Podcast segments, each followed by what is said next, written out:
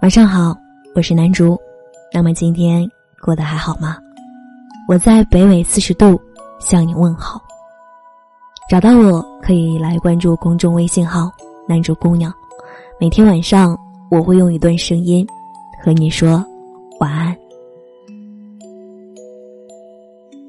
前几天收到一封高中生读者发来的私信，他讲到：“我平时成绩不错。”稍微努力一下，应该能考个好大学，将来也可以过上衣食无忧的生活。但我喜欢看一些文艺类的东西，越来越觉得这些城市的物质生活不是我想要的，所以现在的我很矛盾，甚至有点想背包游客环游世界，追逐诗和远方，不想再经历什么千军万马过独木桥了。说实话，读至此处。我一丁点儿都不觉得他幼稚，更不想以过来的人的口吻教育他什么。毕竟很多人都曾这么想过。面对这样质朴的灵魂，我们也没有什么可骄傲的。但我还是建议他，好好学习。既然跳一跳就能过上衣食无忧的生活，那就跳一跳好了。不要过早的断言这个不适合我，那个不是我想要的。先把自己养起来再说。显然，我的心意是俗气的，远不如冲吧少年，大胆追寻你的一切梦想，那样的来的爽口、解渴。所以，也不能理解他会有接下来的疑问：难道说活着就是为了吃饭吗？我说，当然不是。他再问：理想和现实哪个更可贵？我直言，理想更可贵。他聪明的问：“那既然您觉得理想更可贵，要让您选，您是要理想还是要现实呢？”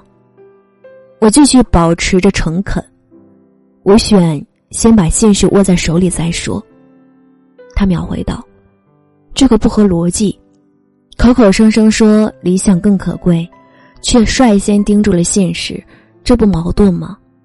我答：“不矛盾啊。”我先选现实，就是因为理想太可贵了。他觉得我在玩文字游戏，于是我给他讲了一段我的故事。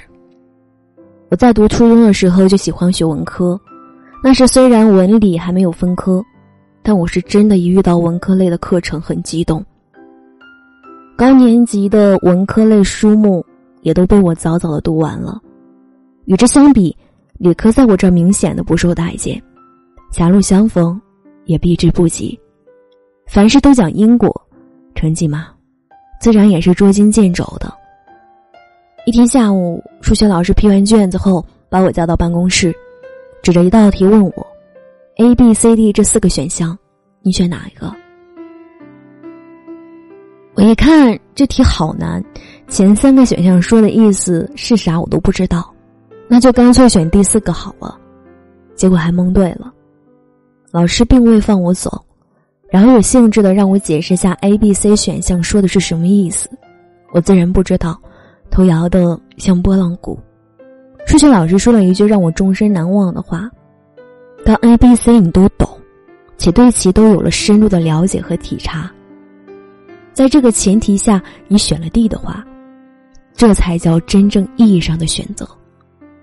现在的你因为看不懂前三项而选择了第四项。”答对了，也不值得骄傲，因为你这不叫选择，叫被迫。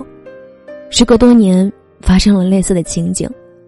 一位老教授在课上给我们讲解世界上的几大宗教，也说了句这样的话：当你都不知道其他两种宗教讲的是什么，内涵何在，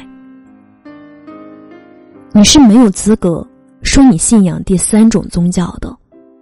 那天下午。我听出了数学老师的弦外之音，但并未妥协，与他争论道：“我知道您是不想让我偏科，才举了这样的例子，但我觉得人追求自己想要的东西，讲到天边去也是有理的。我喜欢文科，我就学；不喜欢理科，我不学。这便是我对我喜爱的东西所交付的最大诚意，不是吗？”原以为这话说的足够严实，不料数学老师连连摇头。他的言语掷地有声。如果你对文科的热爱是出于真心的，那么我更要你去好好学理科。我表示不解。他缓缓讲道：“我自从毕业来到咱们村任教，前后带了二十多届学生，每一届的孩子里都有学理科学的很好的，也有像你这样的，明显更适合文科。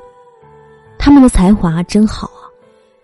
有的对化学有天赋，有的一上手就知道将来能当数学家，还有从小喜欢读历史，甚至让老师都觉得已经教不了他什么了。我问后来呢？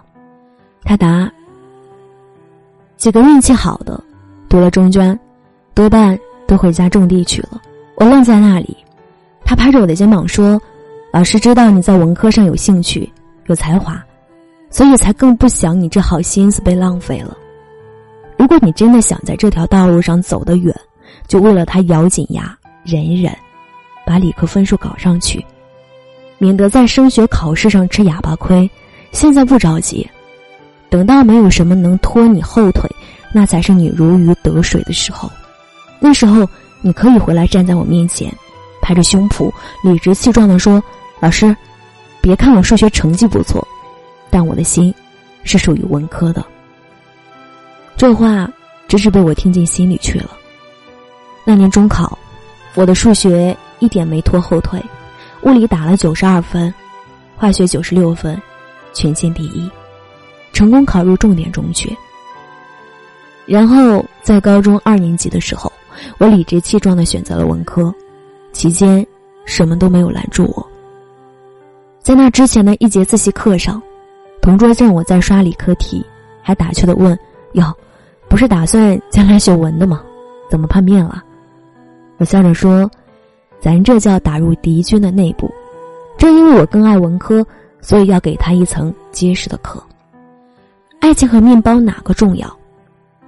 你问一次，我答一次。爱情重要，但你让我选，我会先把面包储存好。理想和现实哪个更珍贵？你问一次，我答一次。理想更高贵，但你让我选，我会先把现实当堡垒。我心里知道星空更美，才更愿意脚踏实地。我怕我直接飞过去。便无法追求的纯粹。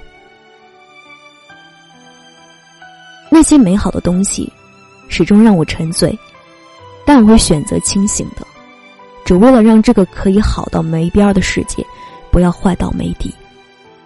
不给那些讨厌的东西，威逼考验的机会。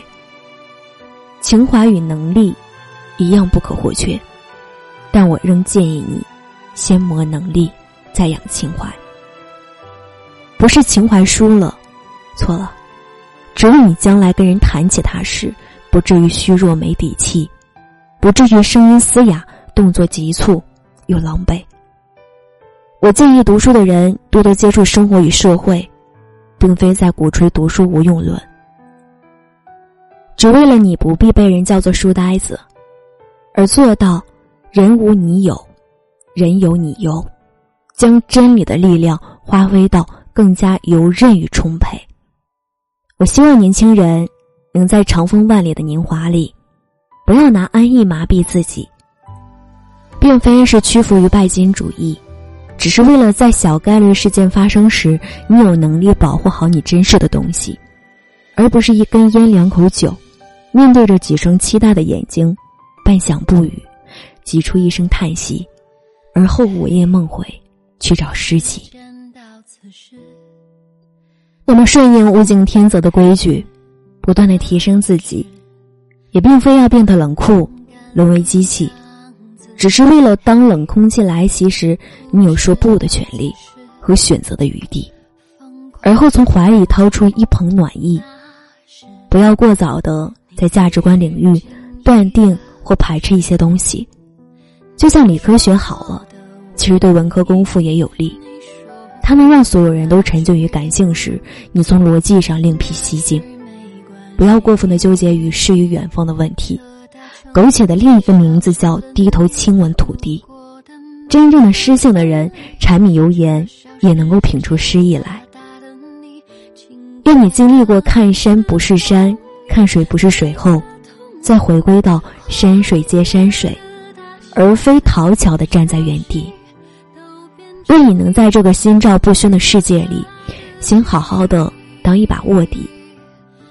没准儿当警察时不觉得什么，反倒是在另一个世界里，撞到了一股子兄弟情。梦想当演员，不必扛起包裹，站在中戏北影的人堆里，扮演好生活中的每一个角色，又何尝不是一段精彩的剧情？外卖小哥不止在味道良媒，他每一次出发。都是一场说走就走的旅行。晚安，亲爱的你。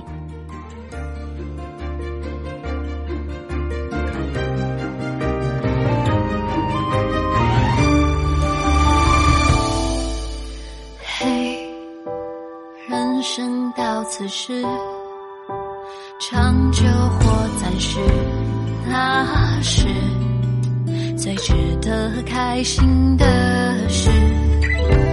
你说过的，我愿意。